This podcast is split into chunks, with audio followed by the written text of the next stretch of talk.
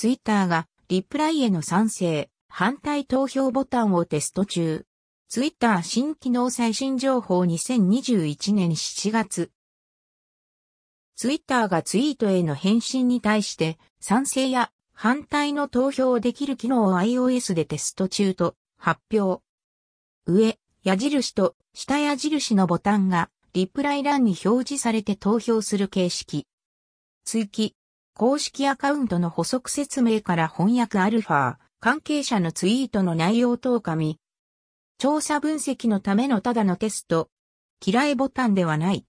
反対投げ投票は本人のみに見える。他者にはバレない。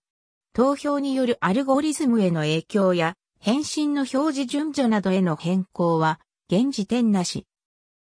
公式ツイートの説明では、反対へ投票した場合は、非公開で、賛成の場合はいいねとして表示されるといったような記載。自分のプロフィール欄でいいねタブに表示されるという意味合い？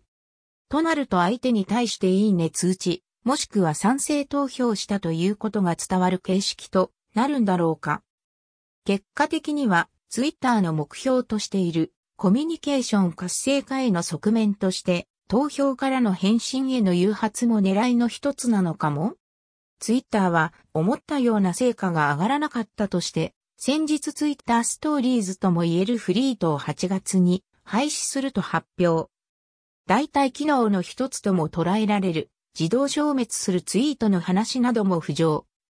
今後もこういった形で細かな機能がいろいろとテストされていく気配。SNS に関する細かな最新情報はツイッターやポッドキャストで配信中です。